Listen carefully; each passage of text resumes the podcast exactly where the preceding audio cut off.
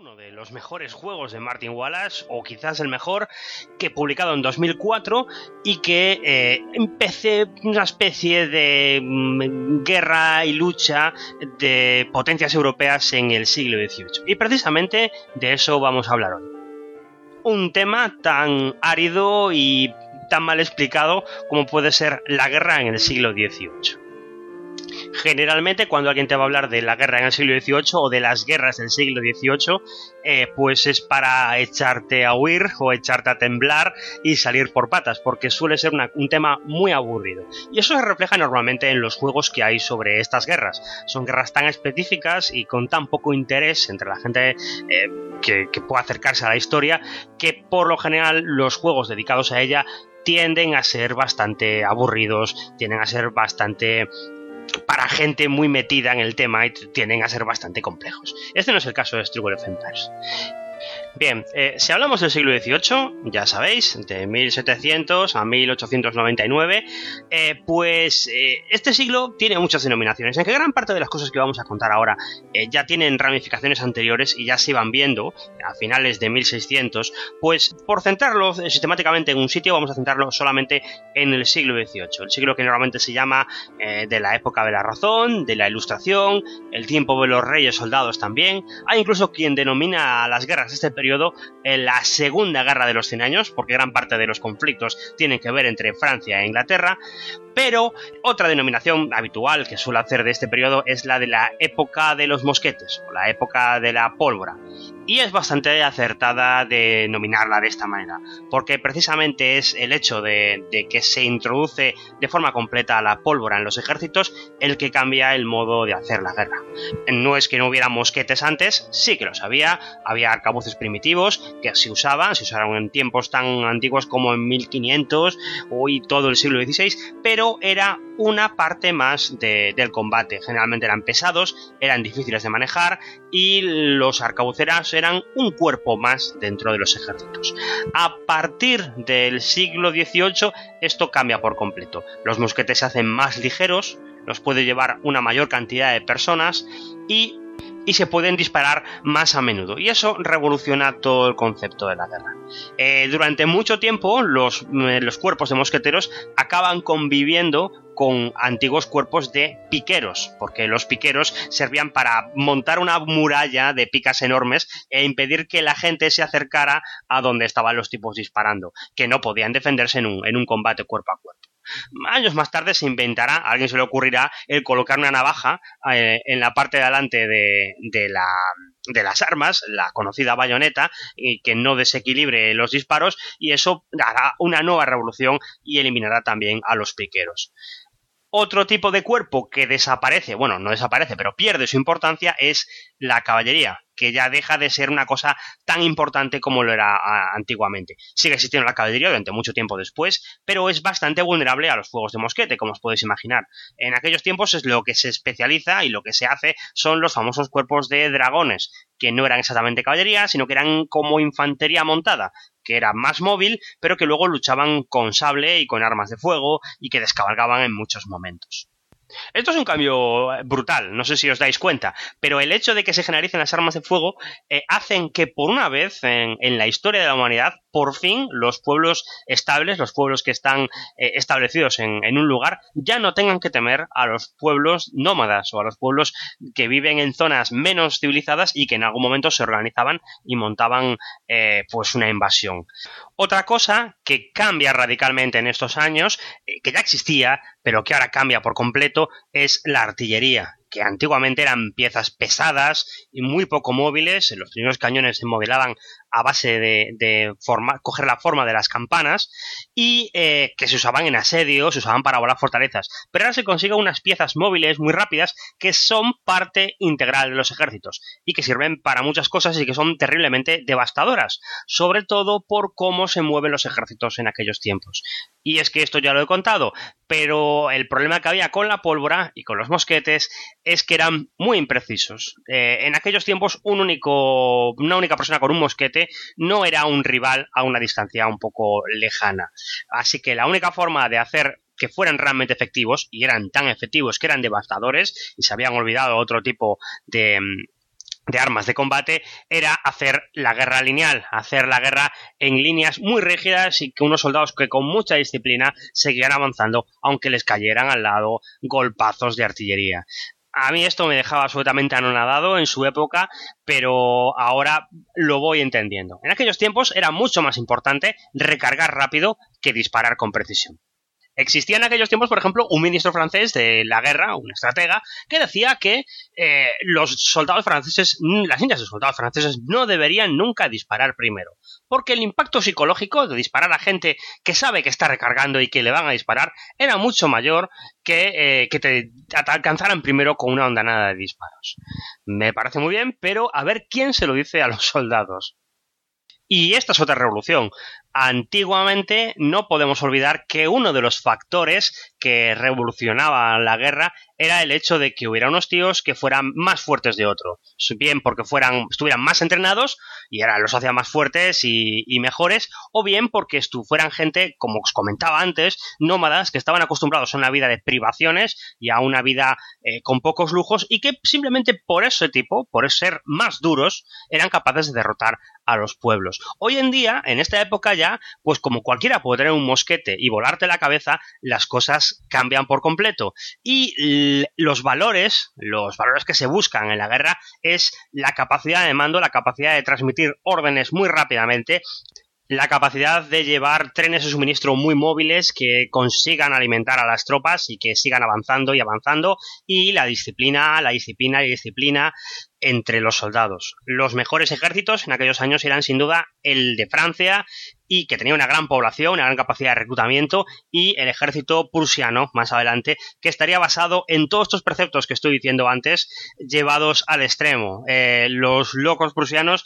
eran capaces de innovar y derrotar ejércitos muy superiores a base de tener unos soldados terriblemente entrenados y con tácticas innovadoras. Siempre intentaban hacer que la gente luchara en terrenos desfavorables y romperles la moral a base de, cosas absurdas. Por ejemplo, Federico II, el famoso rey de Prusia, tenía un concepto que se llamaba el orden oblicuo, que consistía en que tú no pudieras pegarte libremente con sus ejércitos. En vez de avanzar en líneas, como avanzaba la mayoría de la gente, su ejército avanzaba en espiral. Eh, tenía un lado del ejército donde estaba una caballería que estaba más adelantado que el otro. Y cuando la gente iba a atacar ese lado, eh, retrocedían, retrocedían, retrocedían, mientras el lado contrario avanzaba e intentaba rodear a las tropas. Y era como si te estuvieras pegando con una cosa que no tuviera forma y que intentaba rodear siempre. Otro cambio brutal respecto al siglo XVII es el tipo de ejército que hay.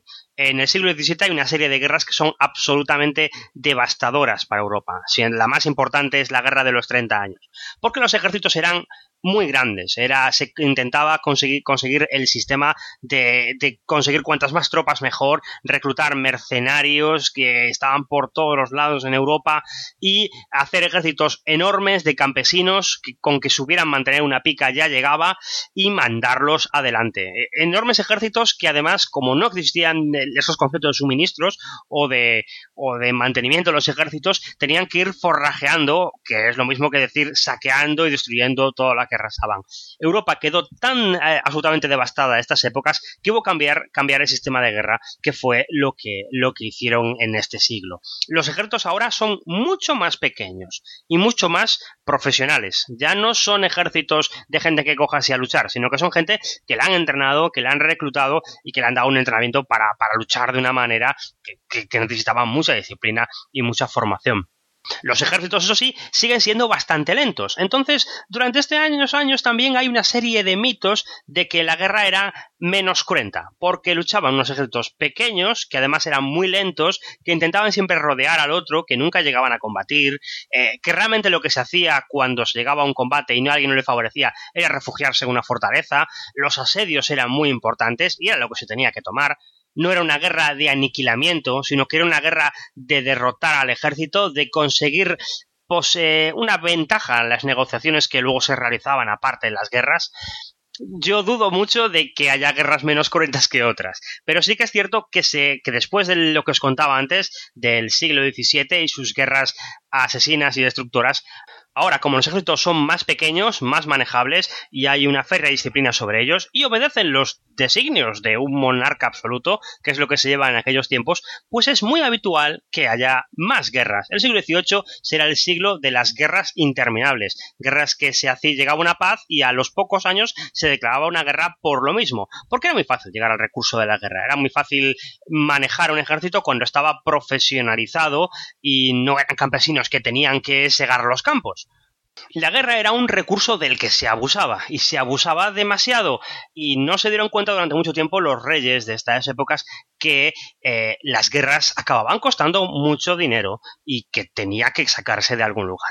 Ese es el gran problema que hay a nivel social en el siglo XVIII. El siglo XVIII es la época en que la administración y los nobles llevan todo este cotarro de los ejércitos y de las, nacientes administraciones de los países, pero mientras tanto eh, hay un florecimiento económico. La gente tiene cada vez más dinero, se viaja más, hay más cultura, es la época de la ilustración y realmente es la gente, los burgueses o las personas que están moviendo el capital se dan cuenta de que ellos tienen el dinero, que los reyes recurren a ellos para el dinero, pero sin embargo ellos no tienen ninguna capacidad política de decisión. Esto, como sabéis, llevará a múltiples roces en el futuro y a exigir que ya que ellos están pagando y que ellos están llevando gran parte de los pesos, le den una parte del protagonismo político.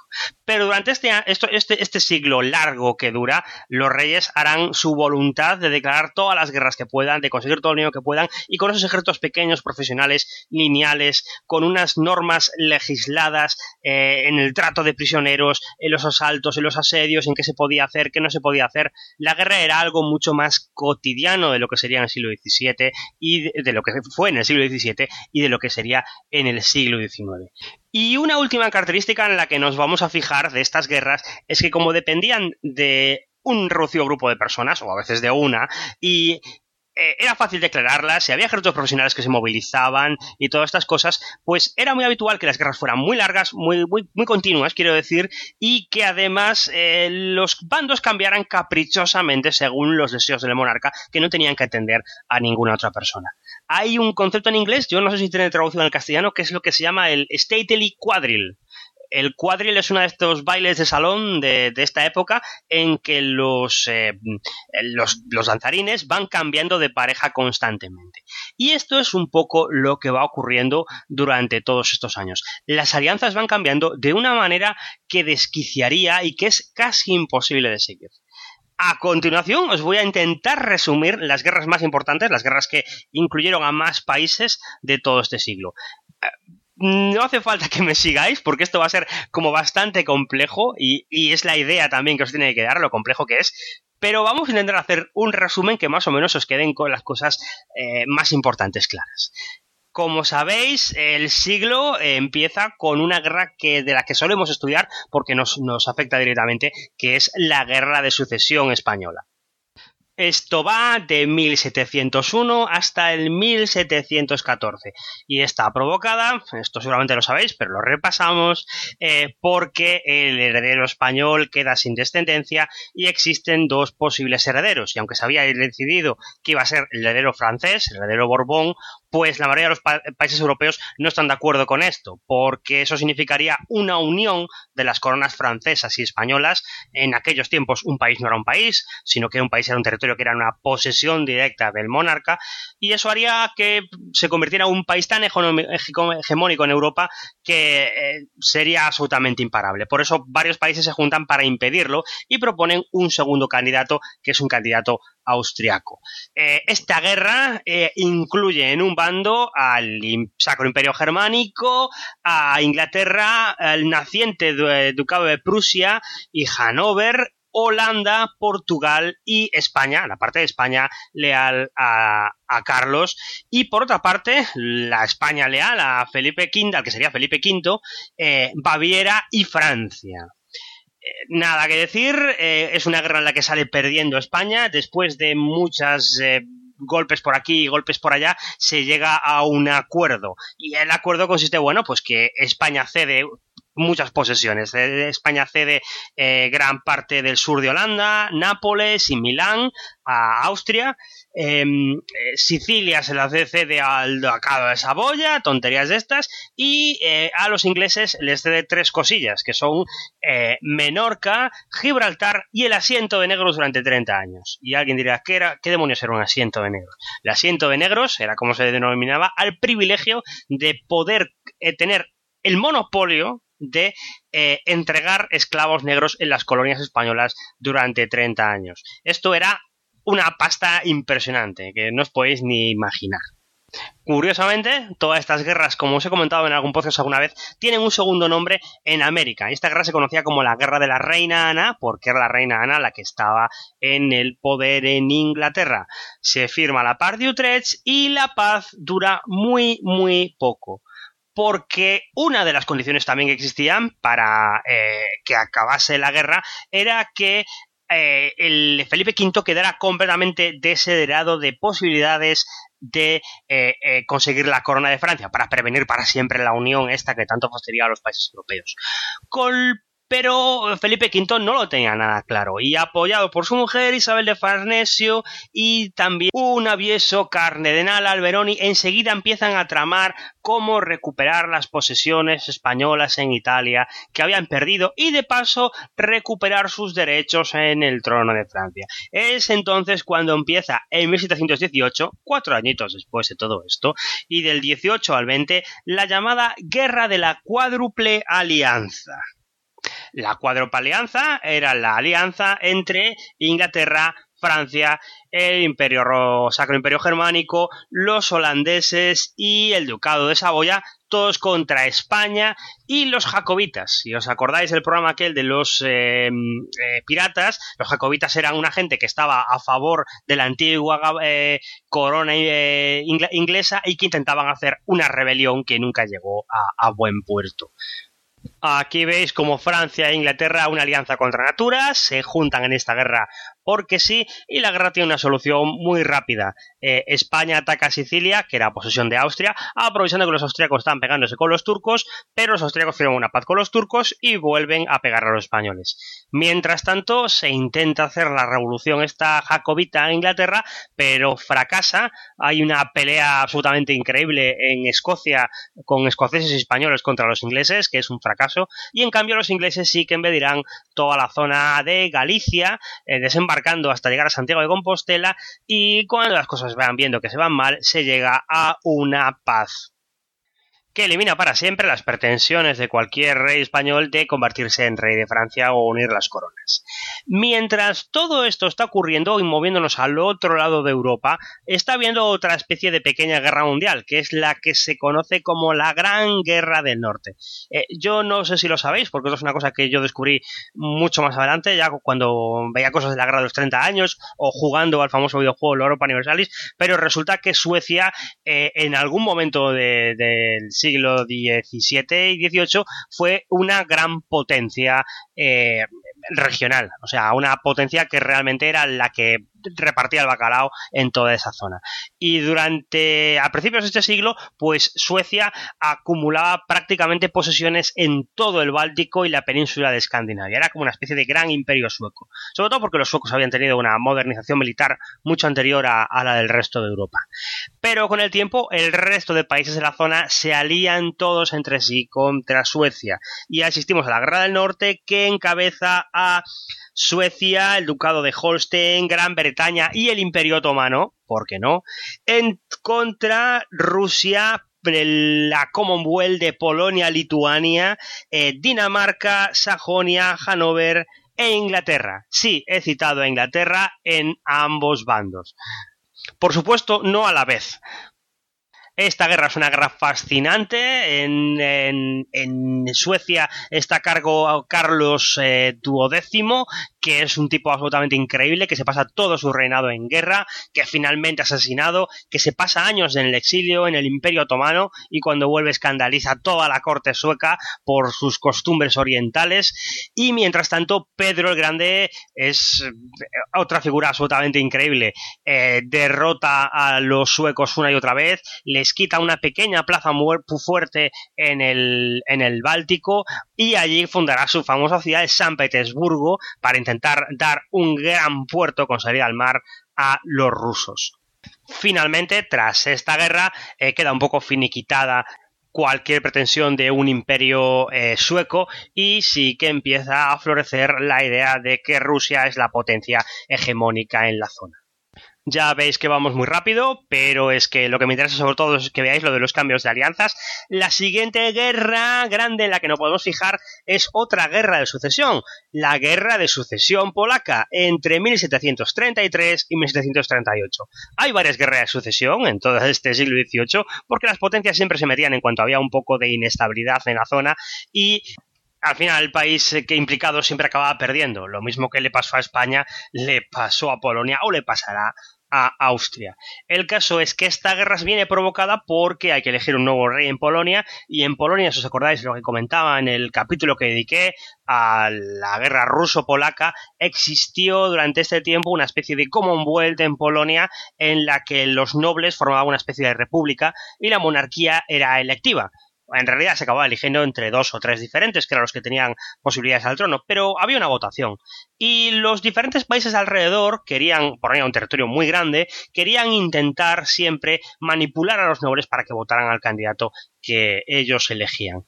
Eh, durante este momento muere el rey y hay que elegir principalmente entre dos eh, candidatos. Un tal Stanislas Leszczynski, Leszczynski supongo que se, llama, que se llamará esto, que era un tipo que ya había sido rey de Polonia en el breve momento en que Suecia había invadido Polonia durante la Gran Guerra del Norte y lo había nombrado rey, pero luego eh, poco, poco después lo habían eh, eliminado. Este tipo era un candidato apoyado por los franceses que querían ese tipo que les caía bien dentro del reinado en Polonia. Y por otra parte había otro candidato que era un duque elector del, del imperio alemán, un tal Augusto, Augusto, Augusto II. El caso es que durante un tiempo hay un baile entre los candidatos e incluso se, realiza lo que se llama el pacto de las tres águilas. Las tres águilas eran Prusia, Austria y Rusia, que proponen como candidato al trono de Polonia a un portugués, al infante Manuel, eh, hermano del rey de Portugal, y que era un aventurero que había estado en miles de guerras y que lo propusieron como rey de Polonia. En realidad ninguno en realidad apoyaba al tipo este como, como rey de Polonia, pero estuvo ahí y durante un tiempo se vio a quién se elegía y quién no se elegía. Me imagino cómo debió ser la cara de los electores polacos que no estaban al tanto de esto, que era un pacto secreto, cuando de repente un gran número de electores del Sejm, de la Asamblea Polaca, se levantan y deciden votar a un portugués como rey de Polonia. Y al final, para decidir todo esto, se acabó votando a Lewsinski y inmediatamente le declararon la guerra. Ni siquiera inmediatamente, porque ya las tropas de los diferentes países estaban en la frontera de Polonia para servir como medida de presión para ver quién se votaba o quién no se votaba. Esta guerra encabeza por un lado al tal Stanislav con Polonia, la parte de Polonia que lo apoya, más Francia, más España, más Cerdeña, más el Ducado de Palma. Contra, por otro lado, la la Polonia que apoyaba a Augusto, Rusia, Austria, el naciente ducado de Prusia y Sajonia. Y esta guerra tiene una cosa muy particular, es que se llama la Guerra de Sucesión eh, Polaca, pero casi nada de ella se lucharía en Polonia, sino que sería una excusa para simplemente estar en guerra y estar atacando en diferentes puntos de Europa.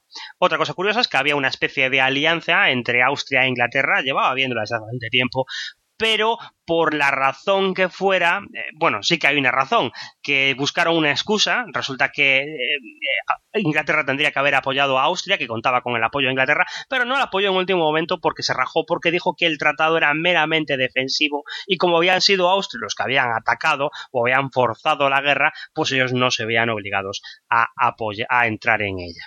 Al final de esta guerra, al final será el Augusto el que será nombrado rey de Polonia, el candidato austriaco, ruso y diferentes cosas. Y hay una serie de intercambios bastante divertidos en medio de esta guerra. Para empezar, España consigue recuperar algunas de las provincias estas italianas que había perdido a principios de siglo, que van para un familiar del rey de España, no se reintegran en la corona, pero esto era porque realmente, como os decía, la guerra no se hizo en Polonia. Los españoles atacaron Italia y fue lo, lo que estuvieron haciendo.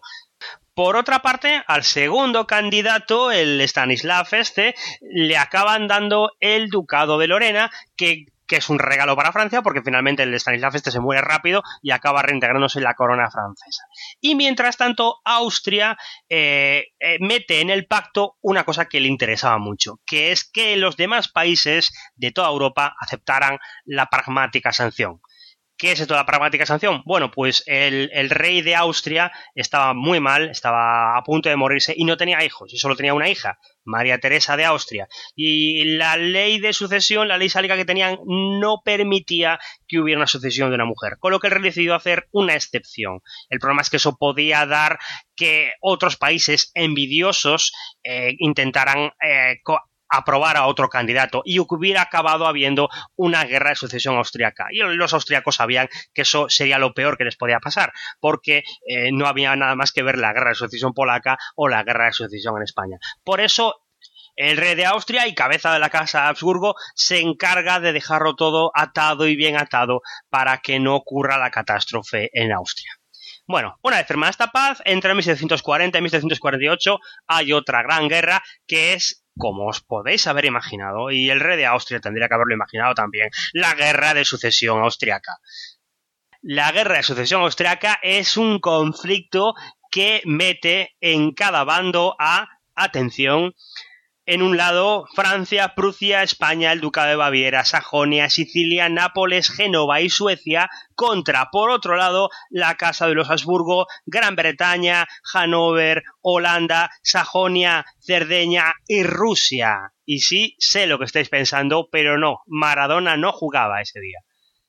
Vale, ¿cómo nos comemos todo esto después de lo que ha pasado en la guerra anterior? Bueno, pues eh, el tratado no es que acabe siendo papel mojado, pero Francia, que era el poder grande y que rivalizaba con Austria, eh, firma la pragmática sanción y lo reconoce y lo dice bien alto y bien claro no cesan esfuerzos en exponer diplomáticamente que ellos nunca atacarían a Austria para imponer a otro candidato, pero que eh, probablemente existan países aviesos que quizá, quizás quisieran aprovecharse de la situación que probablemente hubiera países codazo codazo, aviesos y malvados que quisieran aprovecharse de la situación y contra los que igual no podríamos hacer nada. Y después de dejar clara su postura, es solo cuestión de tiempo de que le caiga encima un ataque a Austria. Y el ataque tiene que lugar por culpa de Prusia. Prusia había sido aliado de Austria en guerras anteriores, pero ahora cambia de bando porque sí, eh, porque sí no, porque realmente lo que ocurre es que asciende al poder el gran genio militar de la época, que es Federico II de Prusia. Y Federico II de Prusia, eh, Prusia en aquellos tiempos era una unión de dos ducados que tenía una sociedad absolutamente militar y enfocada de forma muy eficiente a hacer la guerra, pero que tenía unas posiciones eh, muy dispersas y muy pobres. Y aprovecha toda esta, esta inestabilidad en Austria para, utilizando unos extraños y antiguas reivindicaciones, invadir Silesia. Y no era una invasión casual. Silesia era una parte industrializada y llena de recursos minerales muy valiosos. Con lo cual, eh, Prusia enseguida se lanza al ataque de Silesia. Bueno, ¿cómo va esta guerra? Demasiado compleja como para ponerme a hablar de esto, pero realmente es muy difícil considerar la guerra de sucesión austriaca un único conflicto, sino que más bien son pequeños conflictos que eh, surgen a, partir de esto. Y así podemos hablar de la primera y segunda guerra de Silesia, los conflictos entre Austria y Prusia, podemos hablar de la que se conoce como la guerra de los sombreros, que es una guerra entre Suecia y Rusia, eh, que estaban cada uno en un bando, aprovechando todo esto, eh, porque Suecia que quería recuperar los territorios que había perdido en la Gran Guerra del Norte y que finalmente acaba perdiendo, se acaba convirtiendo casi en un satélite de Rusia. Y una de mis favoritas guerras que es la Guerra de la Oreja de Jenkins. La Guerra de la Oreja de Jenkins tiene lugar por... ¿Os acordáis del asiento de negros, aquel que le daba el monopolio a los ingleses del comercio de esclavos en España durante 30 años? Bueno, pues al final eso no se llegó a hacer porque como España e Inglaterra estaban en guerra cada dos por tres, era muy difícil que se llegara a hacer este comercio. Pero en un momento determinado, cuando se está intentando hacer, eh, un barco eh, de guardacostas español entra en, con un barco negrero inglés como castigo, diciendo que están haciendo contrabando, le cortan la oreja a un, a un capitán de barco. Y ese capitán va al Parlamento y enseña allí la oreja, se llamaba Jenkins, por supuesto, y Inglaterra declara una guerra limitada en América contra España. Esta guerra incluso tiene unas ramificaciones entre eh, Inglaterra pegándole a Francia en la India, contra el imperio mogol y toda una serie de, historias. Al final esta guerra se salda de una manera bastante curiosa. Francia consigue muchos territorios, pero el rey francés, en un acto de eh, honestidad increíble o estupidez, decide devolverlos. Eh, los súbditos franceses se quedan bastante mosqueados pensando en el hecho de que han conseguido muchísimos territorios a base del austriaco y que finalmente el rey francés decide cederlos porque sí, por magnanimidad Sirvió para aumentar su presencia y su prestigio en Europa, pero sirvió también para ir mosqueando a la gente y pensar que igual que un tío decidiera todas las guerras, pues no era tan buena idea. Por otra parte, Prusia se queda con Silesia y Austria se queda bastante fastidiado. Y esto es lo que provocará la siguiente guerra, que es la gran guerra de todo este siglo, la conocida como Guerra de los Siete Años. Antes de la Guerra de los Siete Años hay que contar que hay un cambio diplomático de toda Europa. Eh, el caso principal es que Francia decide dejarse de guerras durante años contra Austria y forjar una única corona juntos. Y es cuando María Teresa decide casar a una hija suya, que igual os suena algo, se llamaba María Antonieta, con el heredero del rey de Francia. Y eso era un pacto que daría... Esa pareja tenía futuro, tenía un gran futuro en, en Europa. Y gracias a esto cede su tradicional alianza con Inglaterra, que no le estaba haciendo demasiado bien. Hay más cambios diplomáticos. Los rusos también se alían con los sajones contra, con Sajonia, contra Prusia. Eh, Austria con Francia. Y el único aliado que le queda a Prusia más o menos estable es Inglaterra y los ducados que tenía Inglaterra dentro de Alemania. Hannover, Hessen, el caso es que Federico II de Prusia, que se ve absolutamente rodeado por todos los lados y ve que tarde o temprano alguien le va a declarar la guerra, que es así, pues decide que no hay que esperar y ataca el primero. Y la guerra de los siete años, pues es una guerra bastante curiosa porque será toda Europa contra Prusia. Eh, serán Francia, Rusia, Austria, Suecia, Sajonia y el imperio mogol que pasaba por allí contra Prusia, y sus aliados, Gran Bretaña, eh, eh, eh, y Hanover y Portugal que se mete al final de todo. Y aparte es muy curioso porque realmente es Prusia sola, porque los ingleses hacen un juego de malabarismos increíbles. Resulta que los prusianos son un, un, ejército increíble y consiguen tener en jaque a todo el resto de Europa durante la duración de la guerra, que por cierto son nueve años, aunque la guerra se llame la guerra de los siete años, esto se alarga durante nueve años o más. Y el caso es que los prusianos consiguen ir derrotando o haciendo pérdidas tácticas eh, en un frente o en otro e ir aguantándole el tipo a, prácticamente todo el resto de Europa. Mientras tanto, Inglaterra no participa en esta guerra, sino que lo que hace es eh, activar a sus eh, ducados alemanes que tenía posesión, Hannover y Essen, y eh, lo que hace es utilizar esto como excusa y aprovechar que toda Europa está mirando hacia Prusia para eh, conseguir el imperio inglés. Eh, este es el famoso año, creo que es el 1759, que conocen como el Annus Mirabilis o el año de los milagros, milagros, que es cuando consiguen de golpe Canadá, la India, que se la arrebatan a los franceses, posesiones en Senegal, posesiones en Sudáfrica y sin quererlo ni beberlo consiguen un imperio sin importarle nada lo que le pase a Prusia. A Prusia le pagaba un dinero para que pudieran mantener entretenidas a la gente. Eh, Prusia no puede aguantar el ritmo este de guerra, eh, por muy genio militar que fuera Federico II, esto todo, atacándole desde tres frentes, todos sus vecinos, es imposible resistir. Y solamente conseguiría resistir por medio de una serie de golpes absolutamente increíblemente afortunados. El, eh, la zarina de Rusia muere de una enfermedad de forma repentina y su heredero es un tío extraño de formación alemana que no habla ruso y que es está absolutamente enamorado de la forma de vida prusiana, de tal manera que incluso forja una alianza con Prusia, detiene la guerra y eh, se queda absolutamente encantado cuando el rey prusiano le, concede lo único que le da por esta guerra, que son unas condecoraciones que parece ser que buscaba desde que era pequeño. Eh, después de que Rusia se cambie de bando, esto no durará mucho, eh, al, al tipo este ruso se lo cargan enseguida y ponen a otro enemigo de Prusia, pero ya la guerra para entonces estaba parada. Eh, Austria se ve sola contra Prusia porque Francia tiene que retirarse porque aparte de estar perdiendo todas estas posiciones, estar perdiendo con Inglaterra, pues empezaba a haber una serie de problemas económicos con todas estas guerras que desembocarán en aquello que hablamos hace un par de episodios.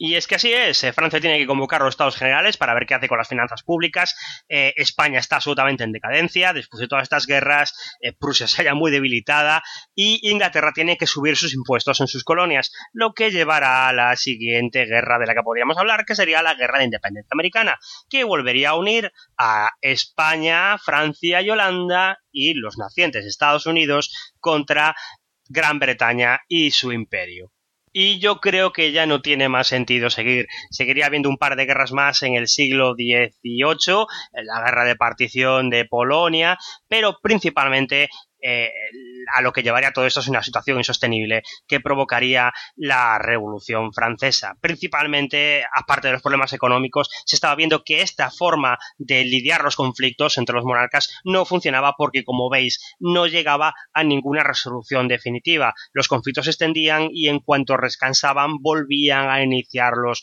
otra vez. Tendría que venir la Revolución Francesa, tendría que venir Napoleón para cambiar este mundo o empezar a intentar cambiarlo. Como dije en un podcast eh, hace mucho tiempo, en el siglo XIX las guerras entre potencias europeas ya no serían tan comunes como en el siglo XVIII y la guerra simplemente sería una losa, una espada de Damocles que dejar caer, pero que nunca se llegaría. Habría una especie de pactos secretos que lo garantizarían y nunca se volvería a llegar a una guerra. Y el problema sería que tardaría tanto tiempo en llegar a una guerra que cuando llegó la Primera Guerra Mundial, de la que hablamos la semana pasada, eh, los métodos y técnicas de combate seguían siendo los de esta época.